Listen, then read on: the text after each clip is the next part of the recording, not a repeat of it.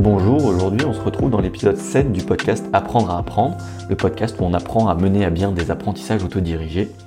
Septième épisode du podcast, mais premier épisode de la série Savoir comment apprendre ce qu'on veut apprendre, euh, qui sera d'ailleurs intitulé Personne n'est devenu un chef étoilé Michelin en mangeant dans des grands restaurants.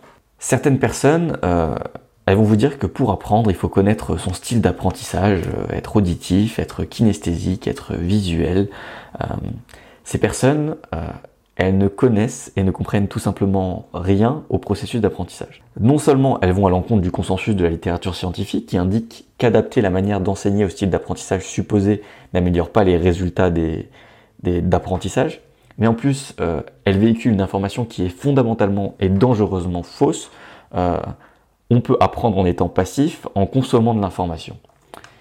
Pour apprendre, il faut soit appliquer, soit créer, soit construire. Si t'es pas actuellement en train de faire l'une de ces trois choses, bah faut que tu saches que t'es actuellement pas en train d'apprendre. Lire un livre dix fois, ce sera moins efficace que de lire une fois et d'appliquer les informations qu'il y a dedans. Lire trois fois une leçon de mathématiques, ce sera moins efficace que de la lire une fois, faire un exercice pour tester sa compréhension, puis relire la leçon si jamais on se retrouve bloqué. Donc pour les, pour les domaines qui sont très théoriques, par exemple peut-être de, de, la philosophie, et eh ben lire de la philosophie, c'est très bien, mais c'est pareil, on pourra écrire un essai à partir de ce qu'on lit pour vérifier ce qu'on a compris, pour euh, discuter entre guillemets avec l'auteur en, lui répondant, disant bah, ce qu'on a compris de ce qu'il nous dit, et euh, en disant aussi ce sur quoi on n'est pas d'accord, par exemple. Mais bref. Donc il y, a, plusieurs euh, choses qui permettent d'expliquer pourquoi est-ce que on n'apprend pas en consommant de l'information, mais on apprend mieux en étant actif. La première, c'est qu'appliquer, créer, construire, ça va permettre d'avoir un feedback on voit ce qui fonctionne et ce qui ne fonctionne pas. Si je veux créer quelque chose et que j'arrive pas à le créer, c'est que manifestement, bah, je dois acquérir des connaissances et des compétences. Et être actif euh, permet, si on est attentif, de rendre saillant ce qu'on sait et surtout ce qu'on ne sait pas encore faire. Ça offre l'opportunité de chercher l'information dont on a besoin pour apprendre à faire ce qu'on ne sait pas encore faire. L'avantage d'agir et de se servir de son retour d'expérience, c'est de non seulement réduire drastiquement la quantité d'informations dont on a besoin, mais également de l'identifier beaucoup plus facilement. Notre cerveau, il va considérer les informations qui permettent de résoudre un problème différemment lorsqu'on a déjà rencontré le problème euh, et qu'on n'a pas réussi à résoudre que lorsqu'il n'a jamais rencontré le problème. Si je te donne un manuel de réparation de vélo et que je te dis d'apprendre toutes les informations, euh, ça implique que toutes les informations, elles ont la même importance. Si je te donne ce même manuel alors que ta chaîne elle est cassée, la partie sur comment changer ta chaîne de vélo, elle sera bien plus saillante et importante pour toi. Le dernier avantage d'appliquer et de créer, c'est de non seulement en plus se reposer sur, euh, sur euh, la mémoire sémantique, la mémoire du sens dans notre cerveau, mais également sur la mémoire épisodique, la mémoire des expériences, euh, sur la mémoire, on va dire, de, de ce qui nous permet de créer des souvenirs.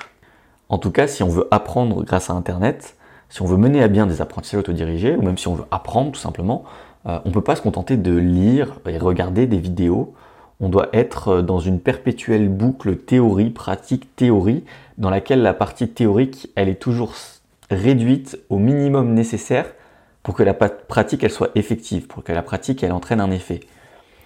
On doit euh, toujours conserver dans un coin de notre tête les questions suivantes, qui peuvent fonctionner un petit peu comme un mantra. Pourquoi consommer quand on peut appliquer? Pourquoi consommer quand on peut créer?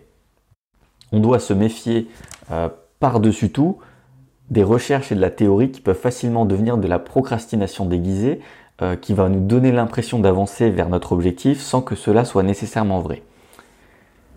On arrive à la fin de cet épisode. Euh,